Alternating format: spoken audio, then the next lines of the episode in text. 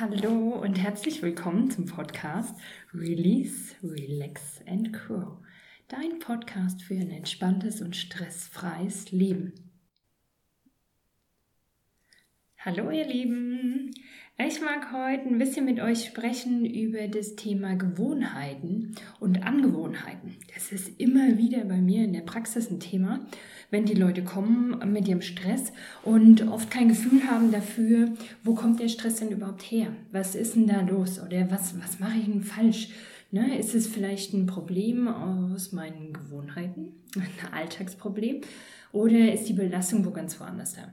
Und da sprechen wir immer darüber. Und es ist für die allermeisten Leute total schwierig zu, zu reflektieren, für sich selber zu sehen, was, was ist denn da los? Wo habe ich eine blöde Angewohnheit? Warum ist es so? Weil wir Angewohnheiten nicht reflektieren. Das ist uns gar nicht bewusst.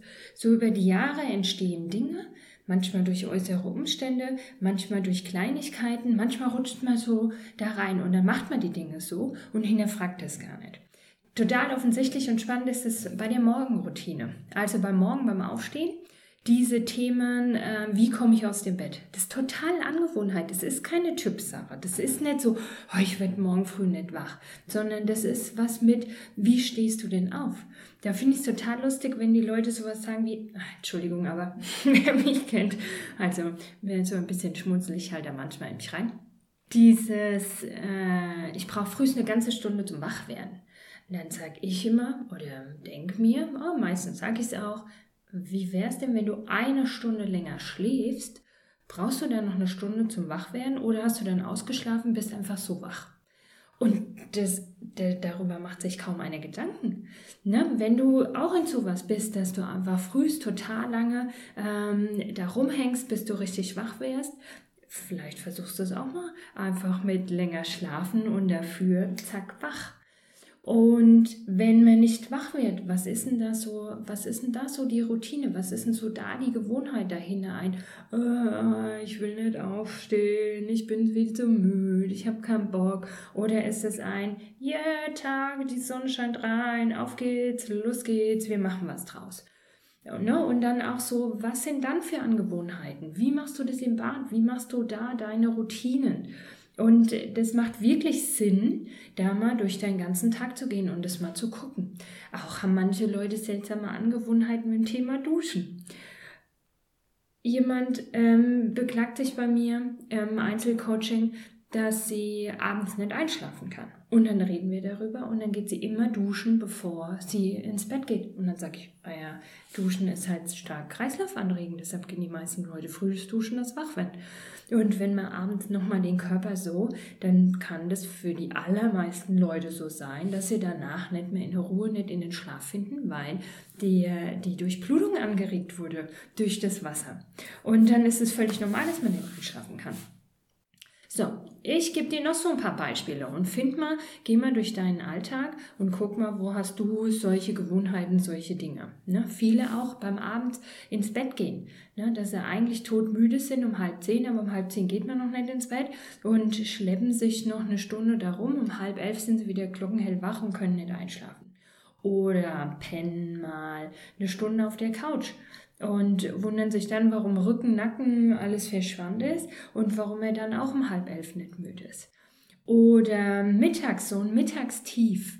Ne? Was, was sind die Angewohnheiten da rundherum, warum man ein Mittagstief hat? Ist das nur so eine Angewohnheit von, ähm, ich bin jeden Mittag um 15 Uhr müde? Oder steckt was dahinter, dass es was mit der Ernährung zu tun hat? Habe ich auch schon ganz oft gesprochen, dass die Ernährung in der Mittagspause nicht sinnvoll ist und deshalb kommt so ein Mittagstief. Der Körper kann überhaupt nicht anders, da, weil er seinen Fokus setzen muss auf die Verdauung, weil das Essen zu schwer, zu fettig war, zu schnell, vielleicht das Falsche, vielleicht zu spät, vielleicht zu früh. ja, viele, viele Möglichkeiten, viele Ursachen. Oder aber ist es wirklich nur so ein, ähm, nachmittags bin ich immer müde. So, und was ist denn, wie, was machst du denn dann, wenn du müde bist? Wie gehst du damit um? Und ist es wirklich sinnvoll für dich? Manche ähm, legen sich, wenn sie müde sind, dann hin und schlafen ein bisschen. Aber vielleicht wäre es viel besser, wenn du spazieren gehen würdest, wenn du dich bewegen würdest, wenn du in die Natur gehen würdest. Natürlich muss man sich dann erstmal aufraffen. Viele äh, flacken sich vor die Klotze und lassen sich mal eine Stunde berieseln, aber wäre es vielleicht sinnvoller, ein paar Minuten zu schlafen um wirklich zu regenerieren, um wirklich mal die Birne auszuschalten, um mal die Gedanken zuzumachen und nicht noch mit irgendeinem Müll aufzunehmen, wenn man eh schon den ganzen Tag auf der Arbeit und ähm, im Kontakt mit anderen Menschen, ähm, mit Informationen ähm, oftmals zugemüllt wird. Ne? Will man dann da noch mehr Dinge reinziehen, die einfach überhaupt nicht notwendig sind. Und großes Thema bei Gewohnheiten, seltsame Gewohnheiten ist auch Essen, auch die Zeit für Essen, solche Gewohnheiten von, ich mache das immer so, ähm, für mich ist das gut so. Ne? Ganz oft kommen wir an den Punkt, wo ich hier sage, warum glaubst du überhaupt, dass es gut ist für dich? Und äh, was hast du schon mal anders da ausprobiert? Nein, damit habe ich kein Problem. Aber du hast gewisse Stresssymptome und es ist für dich unklar, wo die herkommen. Vielleicht ist es ja einfach auch damit im Zusammenhang. Da ist immer wieder für mich spannend zu sehen, wie schwer es den Leuten fällt, ihre Gewohnheiten zu reflektieren und wie die verteidigt werden. Das ist auch einfach total spannend. Dieses Verteidigen von Gewohnheiten. Nein, also das macht mein Problem nicht. Echt? Und warum gehst du so vehement dagegen? Also wirklich sag da du, weil, weil du machst es auch. Da bin ich mir ganz sicher. Ich mach's auch.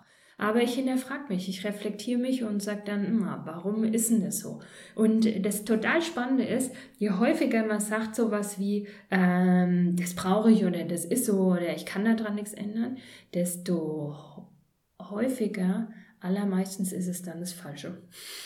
Da beißt sich die Katze einfach voll in den Schwanz. Dass man gerade die Dinge, die man verändern müsste, an denen hält man unbewusst so fest und will da nicht rangehen. Dabei sind es genau die Dinge, die am meisten Veränderung möglich machen würden, die am meisten positive ähm, Veränderung freisetzen würden. Also von daher, wenn du jetzt sagst, das mache ich auch, aber ne, das kann ich nicht, mhm, dann schau da nochmal, schau da nochmal genau dran. Gewohnheiten entstehen mit der Zeit und setzen sich fest. Wir sind total die Gewohnheitstiere.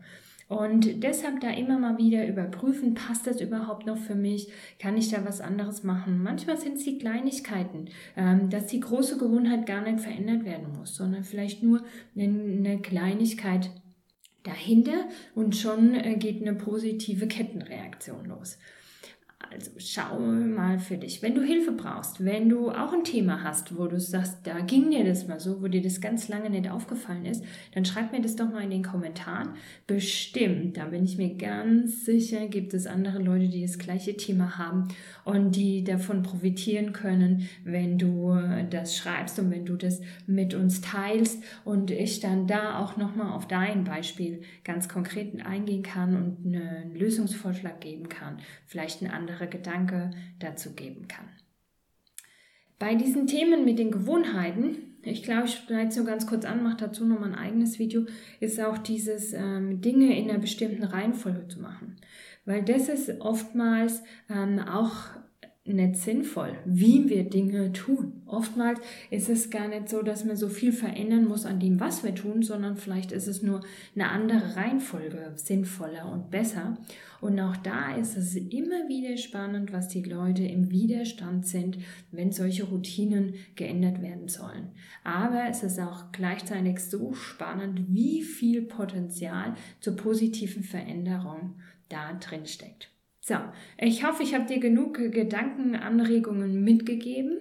Mach dir mal deine Gedanken, schau dir mal deinen Alltag an. Wenn du sagst, da, das willst du wirklich ganz intensiv für dich machen, dann führ mal so eine Woche oder zwei Wochen ein Tagesprotokoll, dass du mm, ein Blatt dabei, Blatt Papier immer dabei hast und dir aufschreibst, ähm, wann machst du was. Wann stehst du auf? Wie lange brauchst du im Bad? Wie verbringst du dein Frühstück? Wann gehst du zur Arbeit? Was machst du da? Nur ähm, kurze Stichpunkte, aber es geht jetzt, reicht jetzt nicht, wenn du schreibst, ich war von 9 Uhr bis um 12 Uhr, habe ich Haushalt gemacht oder von 9 Uhr bis um 12 Uhr war ich auf der Arbeit, sondern mach das ein kleines bisschen detaillierter, aber es muss jetzt nicht alle kleine, ne, nicht in 5 Minuten Schritten. Das kannst du dann schon ein bisschen zusammenfassen. Aber damit du überhaupt das mal wahrnimmst, wie verbringst du deinen Alltag und was für Angewohnheiten hast du denn so äh, in deiner Woche, hast du denn so an deinem Tag, um das besser zu sehen und dann kannst du auch besser darüber nachdenken, die ganze Geschichte reflektieren. Alles klar, ich wünsche dir viele spannende Momente damit und die wirst du ganz sicher haben. So, ihr Lieben, das war's für heute für diese Podcast-Folge. Ich hoffe, du bleibst dran und ähm, gerne auch per E-Mail oder auch hier in, im Podcast einfach in die Kommentare schreiben, wo ich dich drum gebeten habe. Eine Bitte habe ich noch und zwar, wenn du meinen Podcast hörst und er dir gefällt, dann bewerte bitte den Podcast bei iTunes oder in dem Podcast-Anbieter, wo du ihn hörst, weil es ist ganz, ganz wichtig für mich, dass der Podcast ähm, bekannter wird. Und es ist ganz, ganz wichtig für mich, weil es eine wunderschöne Rückmeldung ist, eine, eine Anerkennung für meine Arbeit, die ich dir hier kostenlos zur Verfügung stelle. Ich danke dir für deine Bewertung und bis zum nächsten Mal. Ciao!